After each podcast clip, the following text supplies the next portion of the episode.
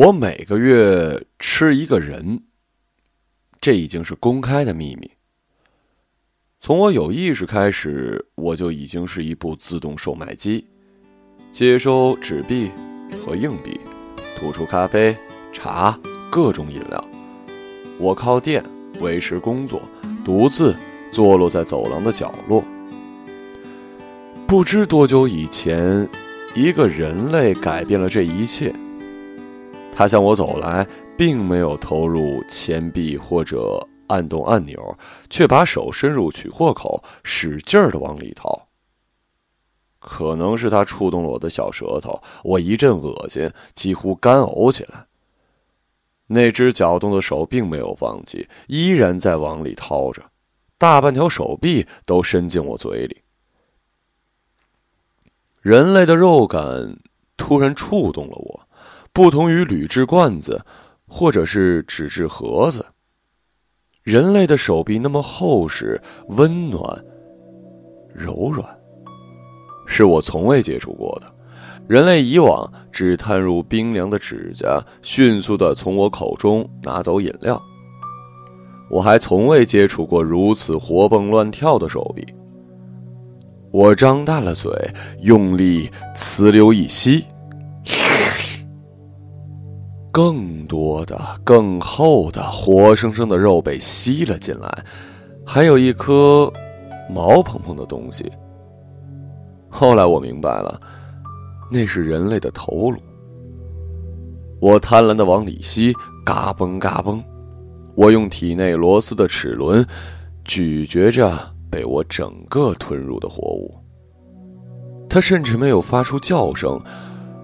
偌大的大厦里。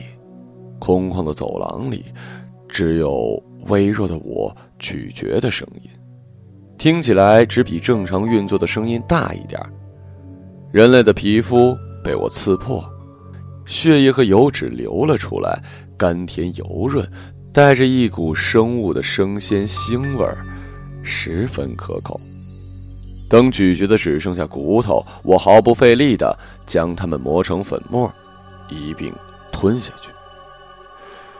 好吃，人类太好吃了。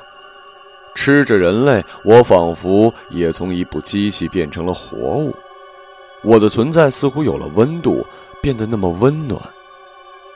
这种感觉太令我满足了，我再也不能忘怀。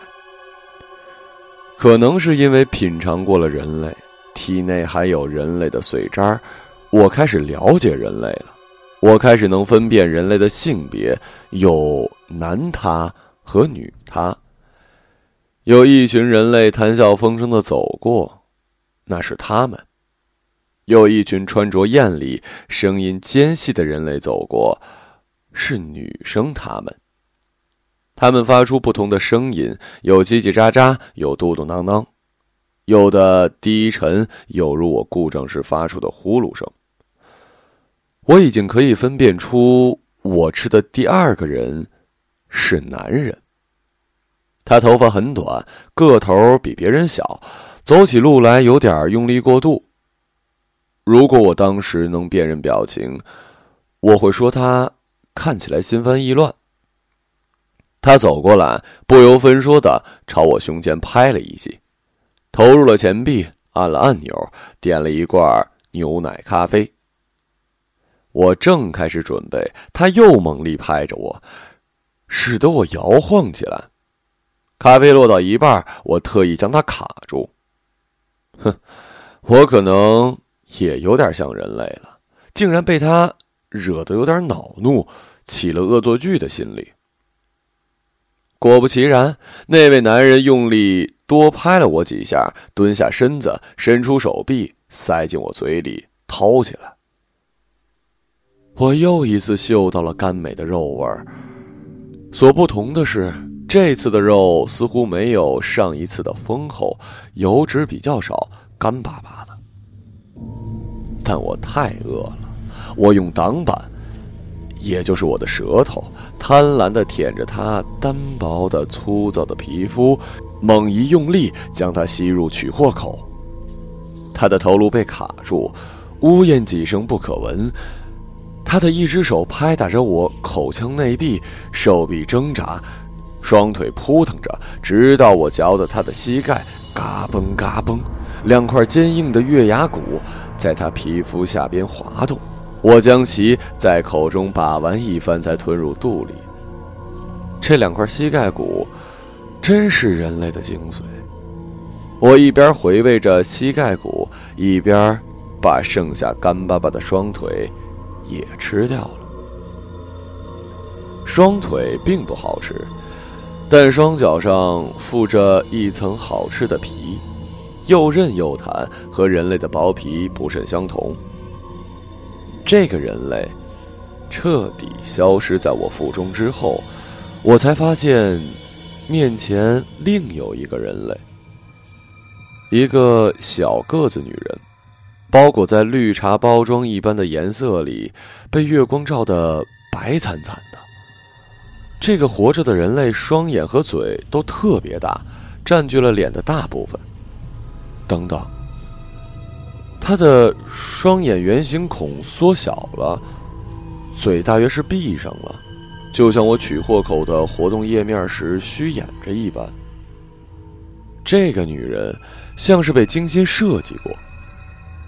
比其他同类更精小、更小巧、更对称，脸上所有器官都十分精巧。又白又细的四肢，从带花边的松散包装里伸出来，显得鲜嫩欲滴。太可惜了，我心想，要是我还饿着，它会是多美味呀！一定比前两个更美味。它看起来。像是只要轻轻一碰，就会流出鲜美的汁水了。但他没有过来，风吹动着包着他的包装皮儿，他的脸像是被月光消砾了。他直直的望了我好一会儿，我简直怀疑我又开始饿了。然后，他转身就走，只留下渐远的空洞的嘟嘟声。吃了两个人类。我为人类工作更卖力了，我能听到人类从利乐包装里吮吸饮料的声音，甚至能听到饮料滑下喉咙、人类吞咽的声音。我希望他们出现的更频繁，我想与他们更加深联系，我想听懂他们说话。更重要的是，我不知道我何时会饿。人类常在我旁边看他们手腕上的小圆盘，谈话时看，喝水时看，连按下按钮之后也迅速的瞄一眼。我终于明白了，那是他们在看时间。我渐渐也学会了看时间。小圆盘里的指针转了许多圈绿色包装的小女人出现了。又是一个晚上，从走廊上。能看见通明的灯光，绿色包装的小女人和一位橘色包装的女人一起向我慢慢走来。暖色的灯光随着他们的步伐，渐渐转化成清冷的月光。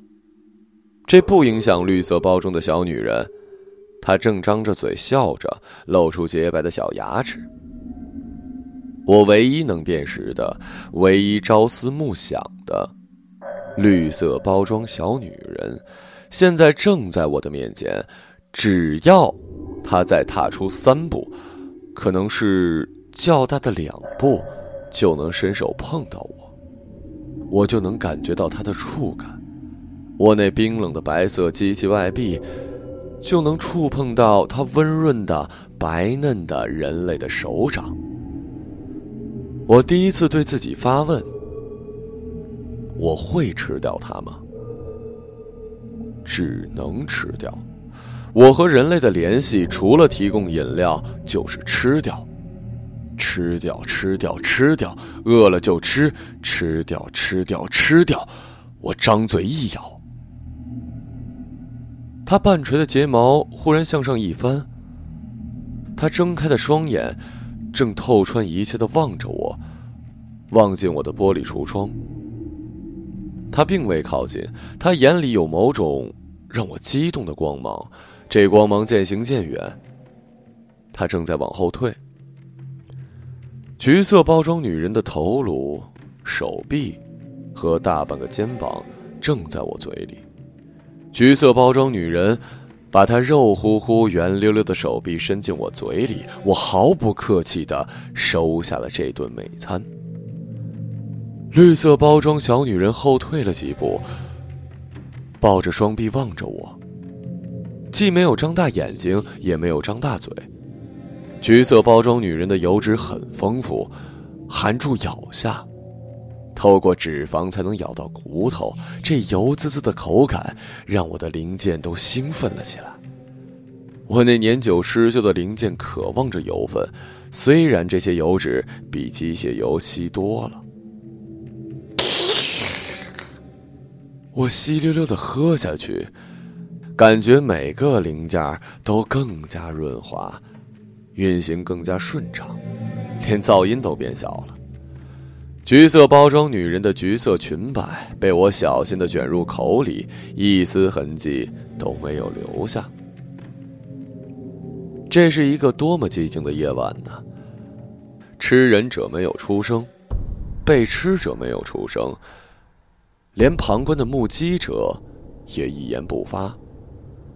这若无其事的沉默，连我这个吃人者都感到可怖。绿色包装小女人不再后退，她反而向我走来，经过我。她穿过走廊，离开了这里。灯灭了，人们带着他们各自的声音走了出来，走向我。有一两个从我这里买了饮料，我老实的交出了饮料。经过了我，穿过了走廊，离开了这栋大厦。天亮了。今天我发觉，人们即使换了包装，我也能认出他们了。今天，绿色包装的小女人换了一身黑色的包装，我仍能认出她翘翘的小鼻子，她尖尖的小脸颊，灵活的大眼睛，它忽闪忽闪、上下翻飞的睫毛。它纤细圆润，我渴望吞入腹中的白嫩四肢。人类的脸千差万别，每一张脸都有不同的状态，现出不同的样子。有的脸上千沟万壑，有的平滑无痕。我对人类的兴趣越来越浓厚，努力学习着他们的动作和声音，也渐渐明白了自己多久饿一次。天亮天暗三十次。我就又饿了。绿色包装小女人换过许多不同颜色的包装，她从来没有碰过我，从来没有向我买过饮料，从来没有比那个晚上我吃掉橘色包装女人的那晚更接近我。当她终于又靠近我时，是和一个高个子、消瘦的花色包装女人一起。他们走近我，花色包装女人投入硬币，点了橙汁。花色包装女人蹲下身子拿饮料，我注意到绿色包装女人，她目光紧紧地跟随着那位同伴的动作，跟着他蹲下起身，没有漏过任何细节。你不喝饮料吗？花色包装女人向着他摇动着手中的橙汁。我理解她发出的声音。不了，我自带了水壶，泡了茶。绿色包装小女人露齿笑道：“花色包装女人将吸管戳进包装里，让我联想起了我刺破人类皮肤的触感。刚才，要是决定吃它，现在就能感觉到那种触感了。可是天还亮，我还不饿。哎。”你不觉得你们公司有点邪吗？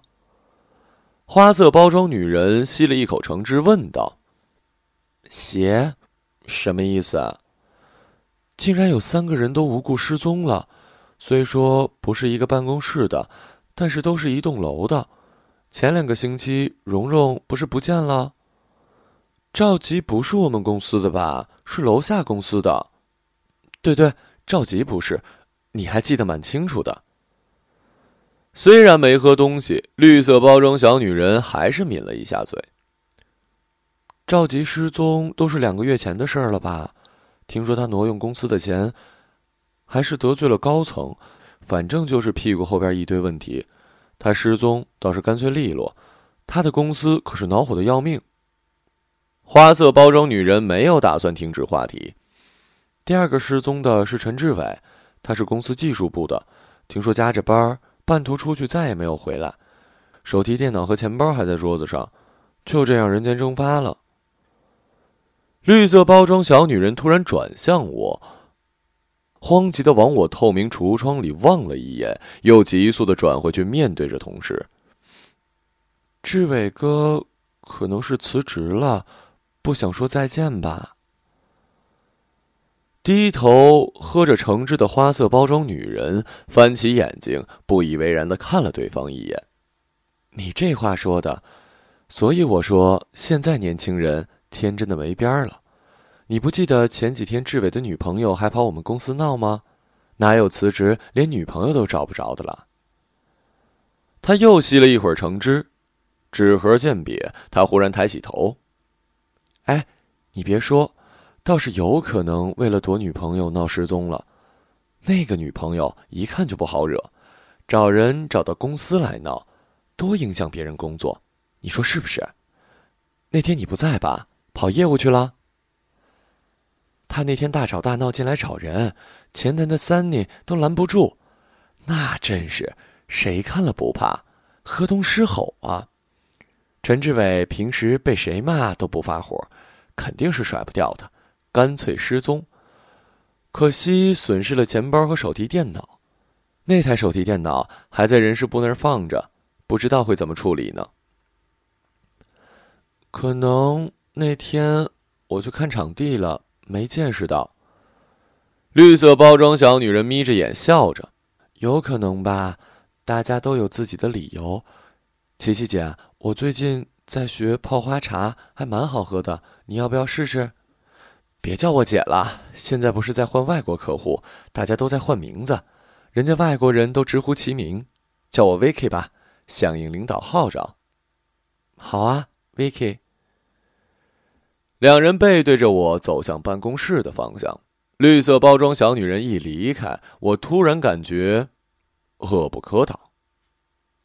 当晚，我就吃了另一个人，一个比橘色包装女人更胖的女人。暗紫色包装，腰身圆滚滚，包装上都撑出了褶皱。他蹲下身子，伸手拿绿茶饮料，头颅离我的活页还有一点距离。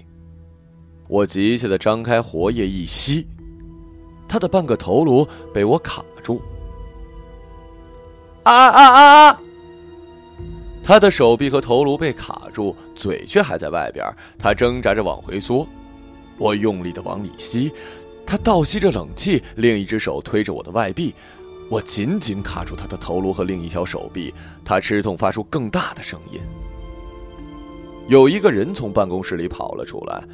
是换了包装的绿色包装小女人，她一袭奶白色的包装，脸色惨白，飞奔而至。他的目光紧紧锁住暗紫色包装的女人，微微咧嘴，皱皱眉，忽然也蹲下身，右手绕过胖女人腰身，托住腹部，左手捂住她的嘴。胖女人空出的左手不再推着我的身体，转而向后推，企图。扒开身后的牵制，绿色包装小女人右手用力把她往我嘴里一送，左手松开她的嘴，把她的左臂整个推进来。我顺势用力一吸，将整个猎物的上半身卡住，开始咀嚼它的皮肉，磨碎它的骨骼。咚咚两声，暗紫色包装的胖女人甩脱的高跟鞋落在我的脚边。我把它吃得一干二净。绿色包装小女人提起这对暗紫色的高跟鞋，顺手扔进了取货口。绿色包装小女人在我面前蹲了许久，发出仿佛被我夹住一般的呜咽声。走廊外的光，照出她的轮廓，她在我面前落下淡淡的阴影。我看着她覆盖着奶白色包装的脊背，微微起伏着。能看见她微微颤动的脊骨，能想象出那脆弱的口感。他离我这么近，我却这么饱。暗紫色包装女人的失踪似乎引起了轩然大波。天亮之后，来来往往的人们都急躁的踱来踱去，急匆匆的相互谈论着。很多人看起来很愤怒，靠着走廊栏杆聊天的人，比以往任何时候都多。报警吧！以前见过的花色包装女人对一个灰色包装男人说：“梅姐从来不会这样的，怎么会说走就走？”报什么警？灰色包装男人大声答道：“失踪都没到二十四小时，要报警也是他家人报警，轮得着我们报警？他跟的那个大客户今天就要来签约，现在都不见人，这都中午十二点了。”你叫我怎么办？甩给他的助理茉莉吗？茉莉也挺机灵的。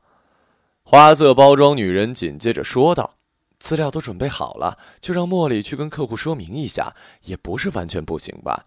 茉莉年轻漂亮，反应又快，就当给她一机会，说不定能成。”灰色包装男人凸起的嘴唇望着花色女人：“我等到两点，三点客户来。”阿梅还不现身，就让茉莉跟客户谈，你也一起去看着点儿灰色包装男人转过头，双手抓着栏杆，轻身望下楼下，突然又摇着脑袋说：“这客户是阿梅的交情，给别人谈根本没意思。我看没戏，没戏，没戏了。”他松开栏杆，甩着头。走向了办公室。灰色包装男人在走廊出现的次数越来越多了，有时靠着栏杆发呆，有时在我旁边抽烟。当我以为他会是我的下一餐时，一位平日鲜见的深蓝色包装男人趁我饥肠辘辘，点了致命的乌龙茶。这位男人四肢都是耐嚼的肌肉。油脂集中在肚子和胳膊，一层肌肉，一层油脂，口感绝佳。我将油脂从他肚子里压出来，穿过肌肉纤维，一口气咬碎脊椎骨，全身的零件都加速运转，陶醉的咀嚼着他沉甸甸的身体。我甚至没有注意到他在挣扎中摸到了取货口深处的高跟鞋，掏出一只，扔到了外面。这只暗紫色的高跟鞋让第二天早上路过的绿色包装小女人的脸，比最白的包装还白。她好半天动弹不得。过了一会儿，她小心翼翼地走近，将这只鞋捡起，放进了自己包里，后退几步，转身跑回办公室。没多久，他又从办公室奔出来，拿了一个长柄东西，在我嘴里捅来捅去。终于，把另一只高跟鞋也从取货口里挑了出来。茉莉，你在干嘛呢？花色包装女人今天换了一身更花哨的花色包装。茉莉蹲在我前面，一手拿着长柄器具，一手拿着高跟鞋，转头望向花色包装女人，仿佛突然被允许说话了似的。她突然大声回应道：“Vicky，这么早啊？”我我我我在呃，看我找到什么？我我在这儿找到一只鞋，是你的鞋吗？Vicky 渐渐走近，是 CL 的红底鞋，我们公司只有。不会吧？这是梅姐的，你在哪儿找到的？他的默剧压低了声音，就在这里啊，售货机旁边。不知道谁放在这儿的。茉莉说：“哎呦，你这孩子，不是你的东西，你瞎捡什么？”Vicky 伸手要把蹲在地上的女人拉起来。这是怎么回事？我们要把这鞋怎么办？交给警方？梅姐家人已经报案了，你知不知道？都一个月了，什么消息都没有。你这一交上去，就得来公司调查了。茉莉胸口贴着大腿，蜷成一团，没作声。Vicky 放弃拉扯，弓着腰站在旁边。交给警方吧。半晌，茉莉说：“既然发现了，就没法当不知道了。”他抬头再度望着我的橱窗，等 Kevin 来了，我和他商量一下，我想他也会同意报警处理的。茉莉终于站起来，转身走回去。Vicky 用一只手撑着我，直起身来，跟在茉莉身后。我看不一定啊，他冲着茉莉的背影喊：“Kevin 可不一定同意报警，反正都该是 Kevin 决定了。”他的声音越来越远，仿佛渐渐飘走。我体内满足的发出低微的呼呼声。昨晚吃的很饱。深蓝色包装的男人不仅口感柔软适中，而且没有多少麻烦的头发。如今我的电流声十分平稳，静静地看着前面来来去去的人类。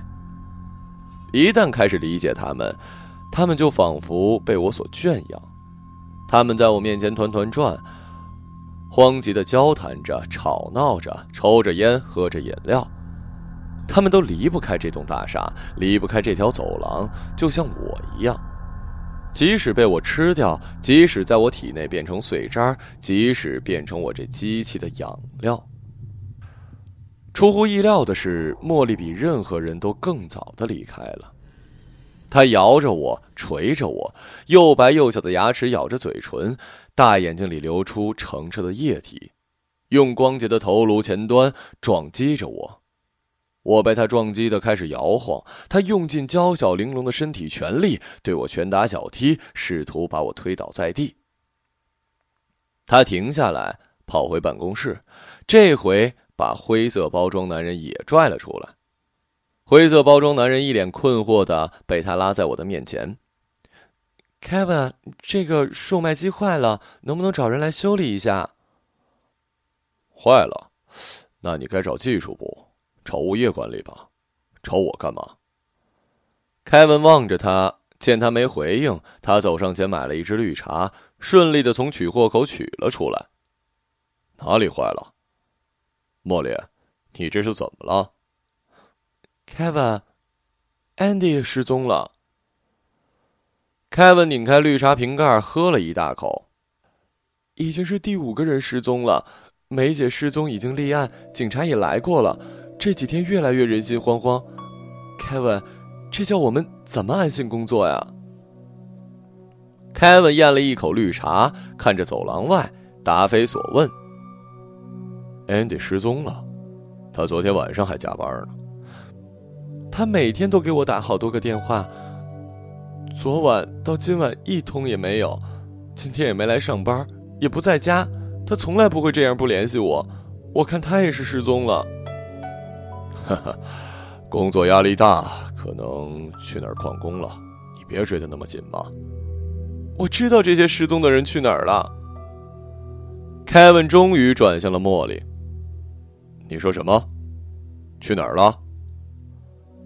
被这台售货机给吃掉了。我也知道他们去哪儿了，他们都去古镇开客栈了。有的逃避工作，有的逃避女朋友。嘿，我不是说安迪逃避你啊，没这个意思。茉莉收了下颌，眼光向上，眼睛定定的望着他。别别生气啊，我我我不是这个意思。凯文一边抹着嘴边的绿茶，一边说着：“放心吧，安迪很快就会联系你的。安迪不会出现了。”他已经被吃掉了，已经消失无踪了。你在这里等着。茉莉说完，跑回去，拿着手提包跑出来，从包里拿出一只暗紫色的高跟鞋。这就是证据，这个售卖机不是一般的售卖机，他也吃了梅姐，是真的。我看到了，只剩下一双鞋，是真的，我亲眼看到了，一清二楚。这个售卖机是一个杀人机器。只有我一个人看到了。他的声音越来越响。凯文狐疑的看着他，没说话。茉莉身后几位好事的同事从办公室里走了出来，远远的看着这一幕。这样吧，凯文掏出一包纸巾，抽出一张展开，隔着纸巾从茉莉手里拿过高跟鞋。这只鞋我保管，先回去工作，我会找人来调查的。喂，都先请回吧，你们几个在这瞎晃什么呢？他伸出另一只手揽过茉莉，试图把她转向办公室的方向。茉莉猛力一挣，从他身边弹开，放开！你们要相信我，我不是在开玩笑。他冲着越来越多走出来的同事喊着，用手指着身后的我：“这部机器是会吃人的，你们相信我，你们看！”他突然转身冲向我，蹲下身，一头钻进我的取货口。你倒是吃掉我呀！你吃啊！活液触到他的头颅，对于人类来说真是娇小的头颅。他的胸口抵住我取货口下方，我能感觉到他急促的心跳声，砰砰砰，砰砰砰。人类的心跳声原来是这么鲜活急切的节奏，盖过了电流声。我回忆着心脏蹦出滚烫的血液，那迅速被我吸收的血液，他身上流淌的，还被裹在鲜嫩肉体里的血液。他的皮肤果然薄嫩又有弹性，他钻得更深，我能感受到他坚实的小腹，他后颈的脊梁骨一节一节擦过取货口上方。他的声音或许显得模糊，却在我嘴里清晰的回响着。他是会吃人的，我现在就证明给你们看，你们就看着他吃掉我吧。你吃啊，吃啊！他一面模糊不清的尽力喊着，一面用手拍打着我，把头往我嘴里拱。昨晚刚吃了一个人，现在要消化他，肯定非常费力。我正在犹豫，他被一大股力量脱离了我。茉莉，维克双手搂住他的腰，冲他大喊：“你别太难过了，Andy 肯定没事的，你别着急呀。”茉莉失魂落魄的挂在他的臂弯里，汗水把他的碎发粘在了脸颊。他死死的望着我，被比他高大的 Vicky。脱离了我的身边，都回去工作吧，别看了。灰色包装的 Kevin 走上前，架住东倒西歪的两人。莫莉，你今天放假回去吧，别胡思乱想了，回去休息一下。你每天最早来最晚走，我都看在眼里。最近加班太多，你也累了，今天就放假回家，好吧？打个的回去，的士费我报。小圆盘里的长指针转了半圈我看着茉莉慢慢经过我，离开了大厦，再也没有见她回来过。我最终还是没能吃掉绿色包装的小女人。她有多脆嫩，我到底还是无从知晓。那天我要是吃掉它该多好！它已经送进我口中，再费力也毫不犹豫地把它吃掉，嘎嘣嘎嘣地吃个干净。